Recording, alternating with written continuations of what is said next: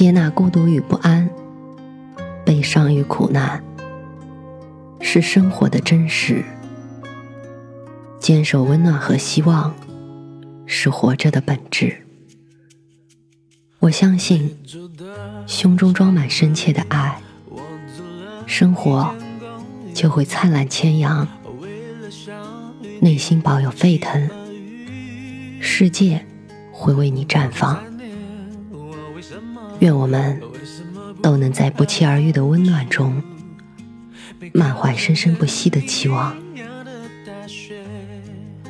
晚上好，我是 Mandy。搜索并关注微信公众号“深色咪墨”，收听更多或参与互动。今天的故事来自 Gila Mawson，翻译 Samuel Wilson。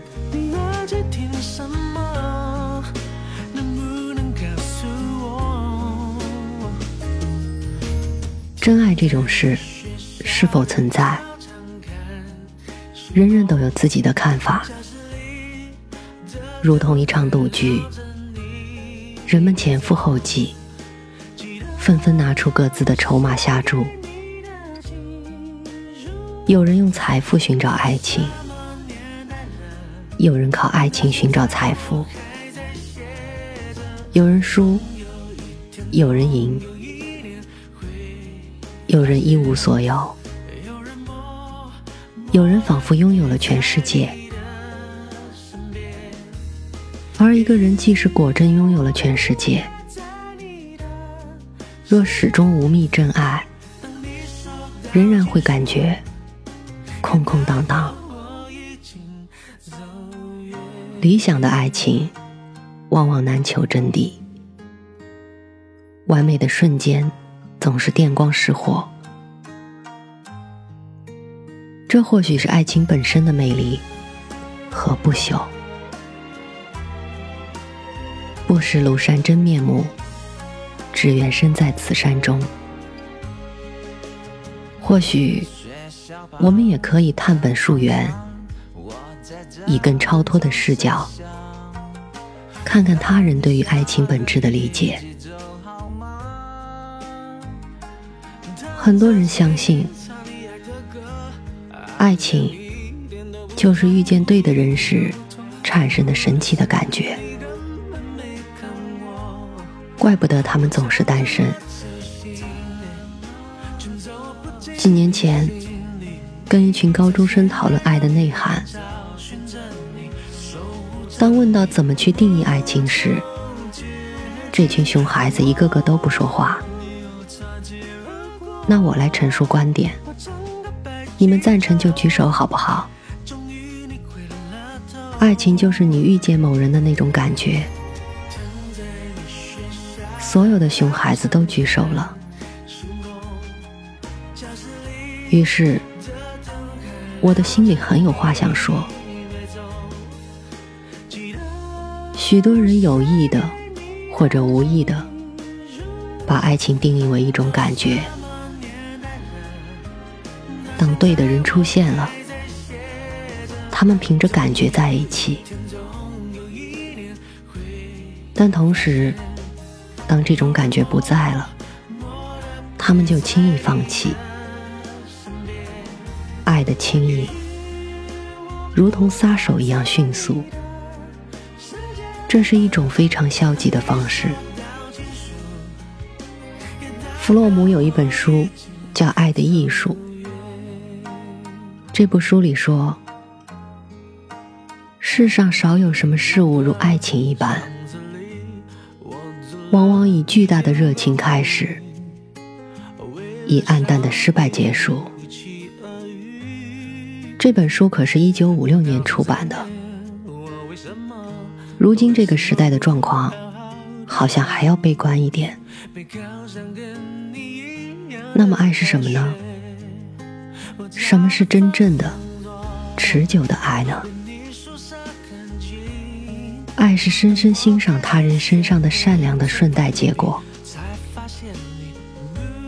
这可能让你觉得惊讶，毕竟大部分的爱情小说里，可不会有人因为另一半身上的道德涵养而疯狂沉沦，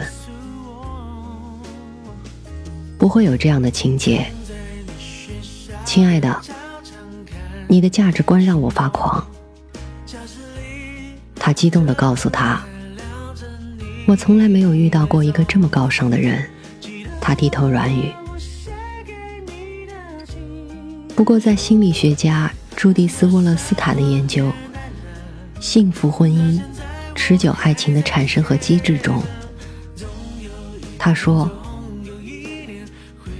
这些情侣对于对方人品的重视程度，是研究中令人意外的发现。这一点也不出乎意料。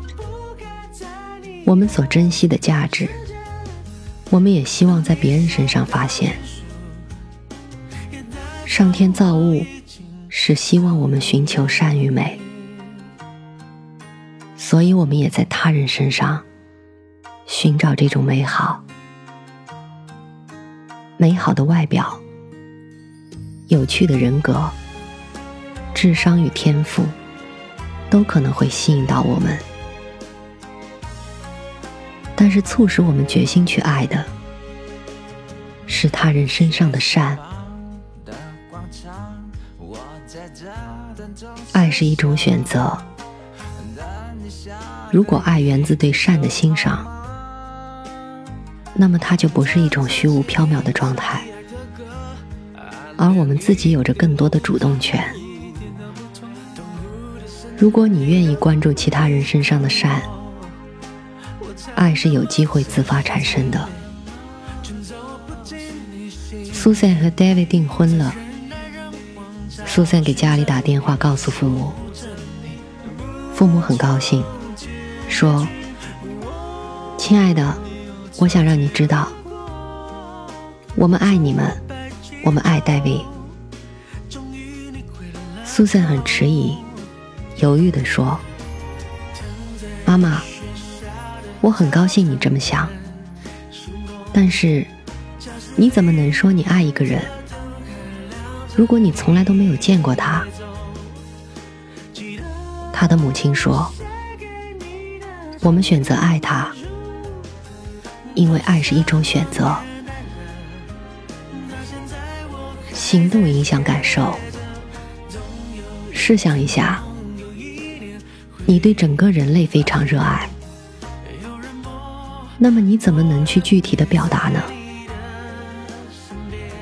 保持具有同情心的想法，可能会是一个开始，但从慈善做起，才是真正的入门。同样，感受爱的最好方式，就是去爱。这意味着付出。虽然大部分人会觉得爱导致了付出，但真相其实是。从付出中产生了爱。什么是付出呢？当一位手艺工人兴高采烈地向他的妻子宣布：“亲爱的，等一下，看我为你的生日带来了什么？一个三层的工具箱。”这不是付出。当一位父亲强迫他的儿子上小提琴课。只是因为这是他一直以来未实现的梦想，这也不是付出。真正的付出，就像艾利希·弗洛姆指出的那样，以他人为导向，并且具备四个元素。首先是关心，对于被关注者的生活和成长，表现出积极的关注。其次是责任，回应他表达或未表达的需求。第三是尊重，关注一个人的独特个性，并且让他不受压抑的成长。这三项元素都取决于第四项，了解。你有多么了解他，你才能够做到有多么关心，多么负责。和多么尊重，真正的以他人为导向的付出，有着比我们自己想象更深远的影响。爱是付出的结果，并非付出是爱的结果。付出越多，爱的越深。The more you give, the more you love。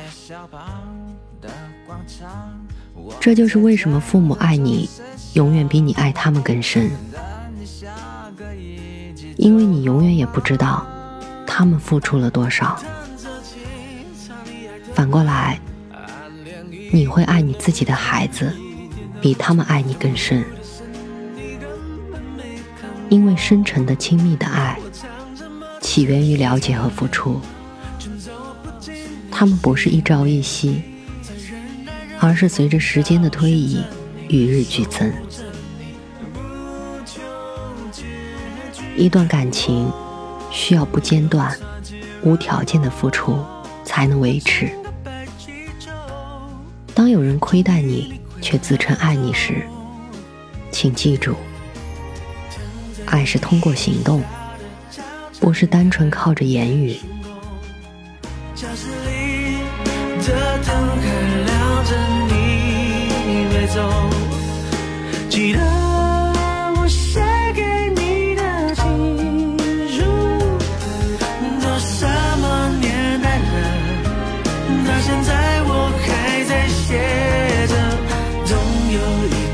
总有一年会发现。